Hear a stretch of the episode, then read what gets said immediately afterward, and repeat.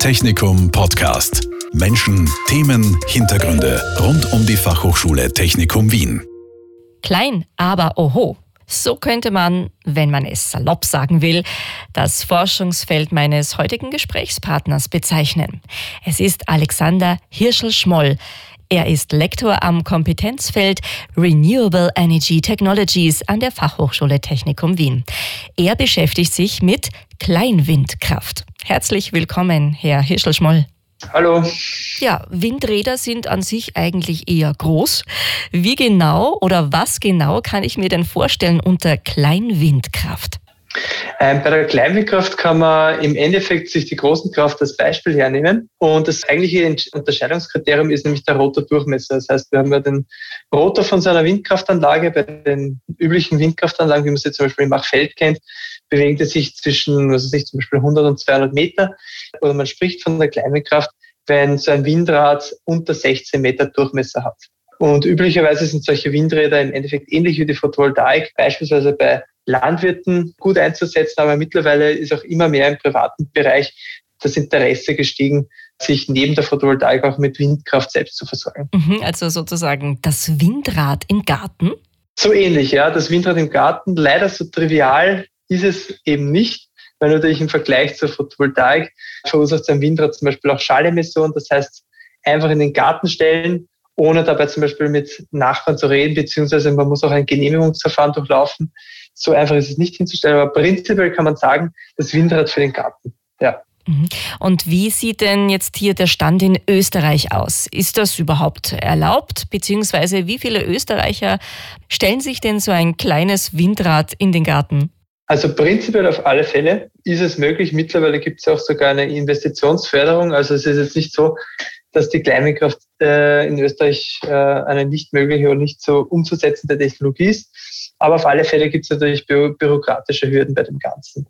Also im Endeffekt beispielsweise in Wien muss man erst einmal eine Anfrage beim zuständigen Magistrat, äh, beispielsweise bei einer Baubehörde machen, ein Bauernsuchen ähm, stellen und dann werden zum Beispiel Sachverständige hinzugezogen, die Themen wie zum Beispiel Schallschutz betrachten. Das heißt, werden Personen in der näheren Umgebung gestört? Das heißt, jeder Hersteller von so einem Windrad sollte eigentlich ein Schallgutachten zur Verfügung stellen können. Was auch abgefragt wird, ist natürlich ein Schattengutachten. Man kennt es wahrscheinlich von der großen Kraft. Die Rotoren, die sich drehen, produzieren so ein Flackern, einen sogenannten Disco-Effekt. Das ist noch eher einfacher zu untersuchen. Und das heißt, ob ich bei irgendeiner Fensterfläche oder irgendeiner Fläche von einem fremden Grundstück es zu solchen Disco-Effekten kommen kann.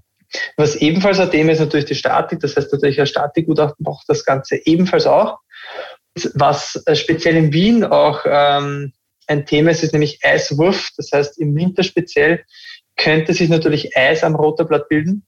Und äh, wenn die Anlage wieder in Betrieb geht, äh, könnte das weggeschleudert werden. Das heißt, Eiswurf, Eis weggeworfen werden und natürlich äh, bildet deshalb mögliches Risiko für Personen. Äh, das ist aber mittlerweile auch schon mal untersucht worden von unserem FA Technikum in Zusammenarbeit mit der BOKU.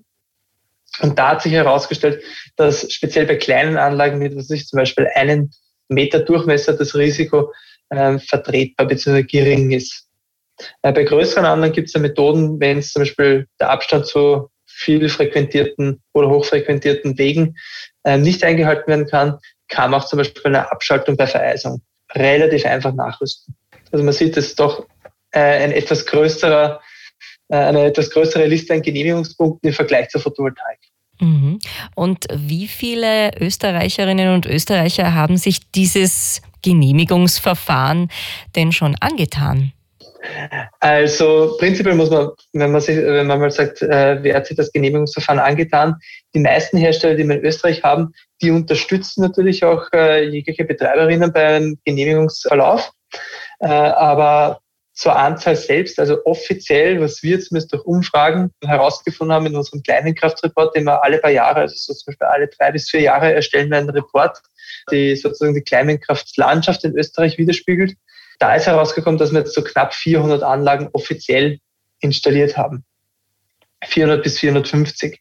Inoffiziell ist zumindest meine Einschätzung, ähm, ist die Zahl höher, speziell wenn man Mikrowindkraftanlagen be äh, betrachtet. Also da kann man wirklich Anlagen darunter zählen, die unter einem Meter Durchmesser haben, beziehungsweise auch Produkte, die wir einfach vom Markt nicht kennen oder die sozusagen schwarz oder illegal aufgestellt worden sind.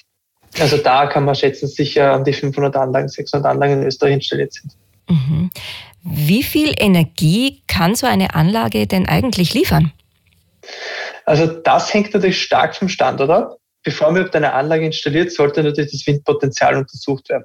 Bei der Windpotenzialuntersuchung wird erstens einmal äh, entweder bei Kartenmaterial die Jahresmittelwindgeschwindigkeit herausgesucht und anhand von dem äh, kann man dann eine Aussage treffen, ob anhand der mittleren Windgeschwindigkeit eine Installation sinnvoll ist oder auch nicht sinnvoll ist. Je nachdem, wenn beispielsweise ein guter Standort fängt so ab circa 3,5 Meter pro Sekunde an, Jahresmittelwindgeschwindigkeit. Also die Windgeschwindigkeit wird immer Meter pro Sekunde angegeben und umgerechnet wäre es dann in kmh, wären es dann zu knapp 12 kmh Jahresmittelwindgeschwindigkeit.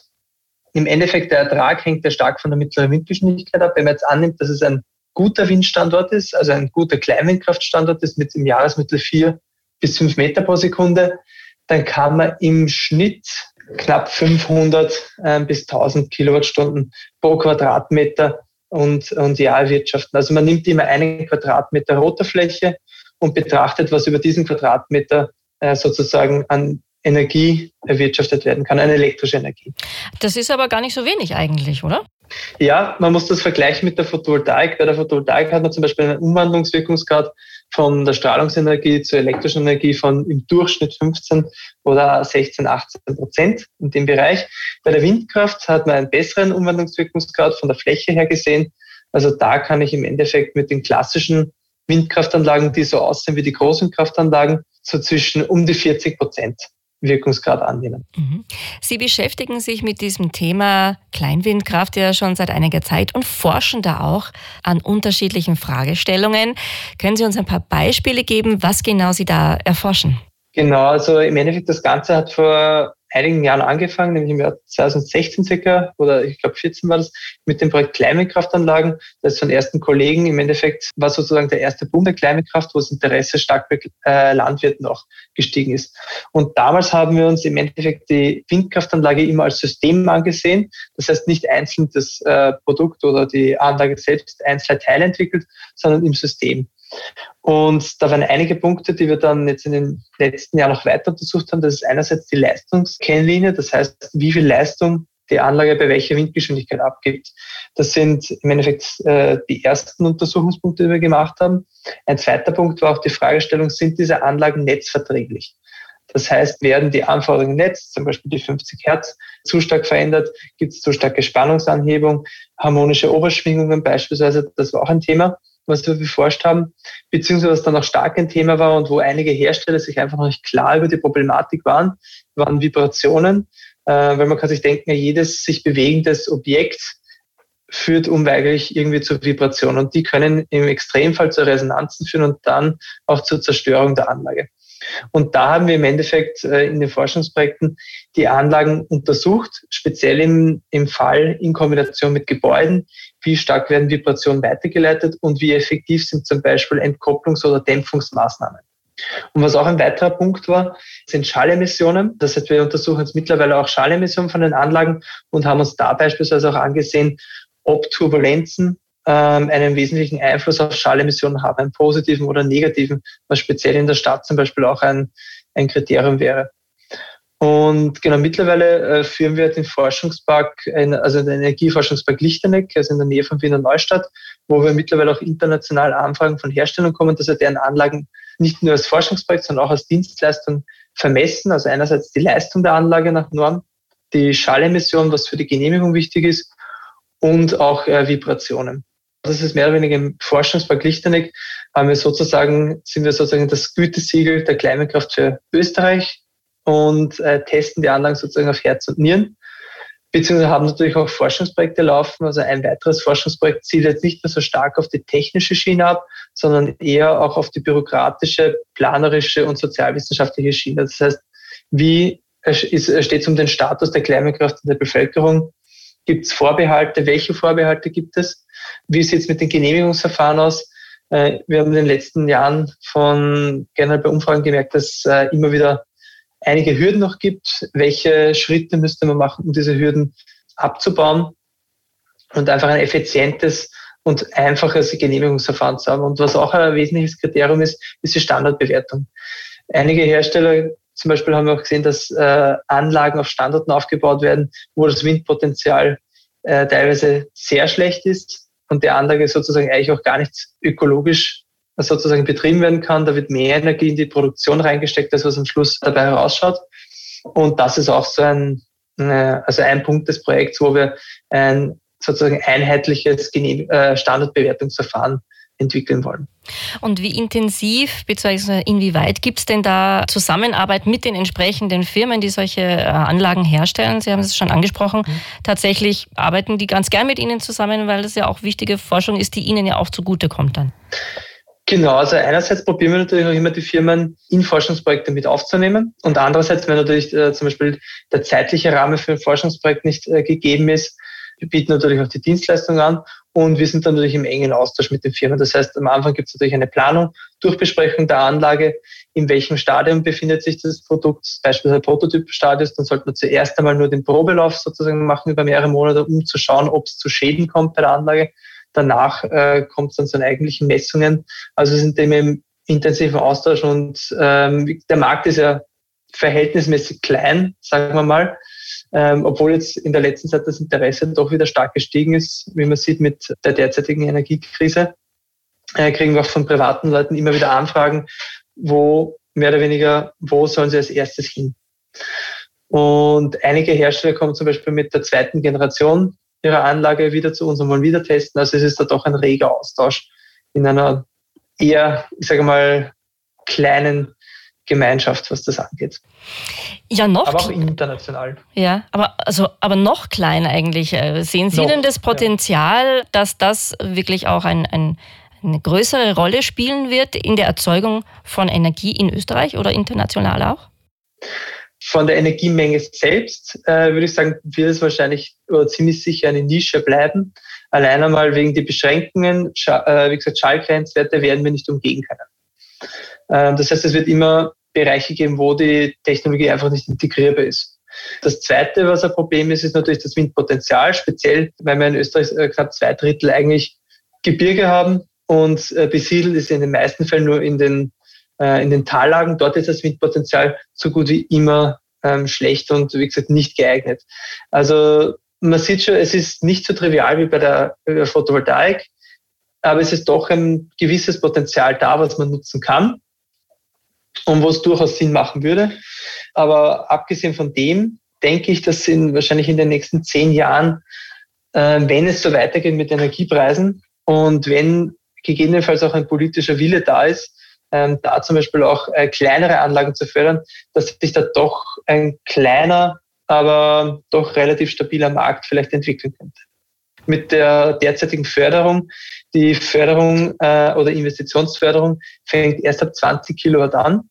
Und das ist im Endeffekt genau an dem vorbei, was wir äh, am Markt in Österreich haben, wo fast alle Anlagen um 10 Kilowatt oder geringer sich bewegen. Mhm, also hier gibt es auf Seiten der Politik noch einige Hausaufgaben zu erledigen. Offensichtlich. Ähm, Sie haben vorhin erwähnt Ihren Forschungspark in Lichteneck und auch, dass Sie durchaus einige Auftraggeber haben, für die Sie Forschungen durchführen. Können Sie uns da ein bisschen mehr darüber erzählen, wer da so Ihre Kunden sind? Genau, also wie gesagt, neben den Forschungsprojekten gibt es im Endeffekt auch aus der Industrie zum Teil Aufträge. Das bewegt sich in den meisten Fällen im sozusagen mal wissenschaftlichen Bereich. Das ist nicht wirklich die Installation der Anlage, sondern die Erstbegutachtung. Also beispielsweise für die ASFINAG, da ist zum Beispiel großes Interesse auch da gewesen, dass äh, Raststationen zum Teil auch nachhaltig mit Strom versorgt werden. Und da haben wir zum Beispiel einige Standorte einmal erst analysiert, das heißt so eine Standardbewertung gemacht und der ASNAG sozusagen mal ein, ein Kriterien- oder Entscheidungskatalog übermittelt, bei welchen Standorten eine Installation Sinn machen würde. Ebenfalls zum Beispiel beim Bundesheer sind wir auch ähnlich beauftragt worden, dass zum Beispiel Kasernen ebenfalls einen Teil der Energie selbst erzeugen können und haben da zum Beispiel auch äh, einerseits mal Erstbegutachtungen gemacht und auch zum Beispiel äh, Windmessungen durchgeführt.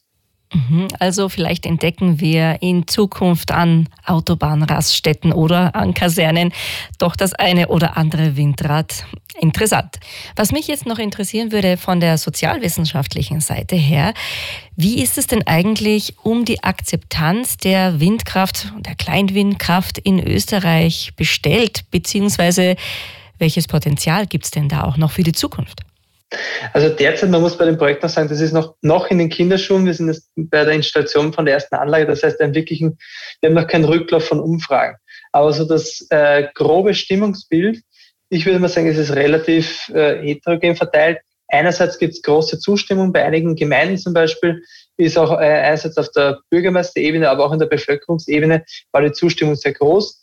Ähm, bei anderen Gemeinden äh, hat es auch speziell auch auf der Bürgermeisterebene eher nicht so guten Anklang gefunden. Also es ist noch sehr differenziert verteilt, das, äh, das Ganze von, von, äh, von der Akzeptanz. Aber das ist einmal nur das erste Bild, was wir so äh, aufgenommen haben. Das werden dann die Umfragen im Endeffekt auch zeigen. Aber ich denke mal, dass in, in Zukunft da, wie gesagt, auch das, das Image von erneuerbaren Energien immer mehr steigt und die Sinnhaftigkeit hinter dem einfach auch immer mehr erkannt wird, dass, glaube ich, auch dadurch sozusagen das Ansehen vielleicht oder die Akzeptanz der Kleinkraft eventuell auch steigen könnte. Und es ist ja so, Sie haben es eben schon angesprochen, das wird jetzt nicht so sein, dass in jedem zweiten Garten ein Windrad steht, weil es ja auch einfach viele Kriterien gibt, die es ausschließen tatsächlich. Aber es ist halt einfach, könnte vielleicht äh, die eine oder andere Lücke schließen oder den einen oder anderen Haushalt einfach gut versorgen. Genau, also ich denke auch, die Kleinkraft wird sozusagen ein, ein Lückenfüller werden, wenn es doch weitergeht in Zukunft, speziell Industriebetrieben, wird sie sich relativ gut eignen, weil es doch dass die Bebauungsstruktur meistens flach ist, das heißt keine großen Hindernisse. Auch die Schalemissionen sind weniger groß ein Problem. Also das heißt beispielsweise, dass man bei Industriebetrieben wirklich zwei, drei Anlagen hat und die dort eventuell in Zukunft vermehrt sehen wird. Beispielsweise die Post hat auch zum Beispiel Interesse daran, einen CO2-Fußabdruck nicht nur durch äh, mehr Photovoltaik, aber auch durch Windkraft zu erhöhen. Ich denke, doch flächendeckend wird man dann doch eher die Photovoltaik äh, sehen als die Kleinwindkraft, als ich sage mal Kleinerzeugungsanlagen. Also die Kleinwindkraft eher ein Lückenfüller als ein großer Player in Sachen Energieversorgung hier in Österreich. Aber und das sagt man ja auch immer, die Energiewende, die schaffen wir nicht durch ein oder zwei Arten der Energiegewinnung, sondern durch einen bunten Mix, wo man eben kleinere Lücken auch zum Beispiel mit der Kleinwindkraft schließen kann. Genau, also im Endeffekt, es sind viele Stellschrauben, an denen wir schrauben müssen. Einerseits äh, unterschiedliche Technologien nutzen und natürlich auch Effizienz steigern, das heißt auch unter anderem auch Verbrauch reduzieren. Also an all diesen Stellschrauben werden wir drehen müssen. Und wie gesagt, die Kleinwindkraft kann einen kleinen, aber trotzdem einen Beitrag bei dem Ganzen leisten. Alles klar. Vielen Dank, Herr Hirschel-Schmoll, für diese Einblicke in eine Technologie, die noch so klein ist, dass man sie noch gar nicht so viel gesehen hat, aber die wohl noch ein bisschen größer werden wird hier in Österreich und international. Vielen Dank für Ihre Zeit. Danke. Technikum Podcast. Menschen, Themen, Hintergründe rund um die Fachhochschule Technikum Wien. Dieser Podcast wurde produziert von Radio Technikum.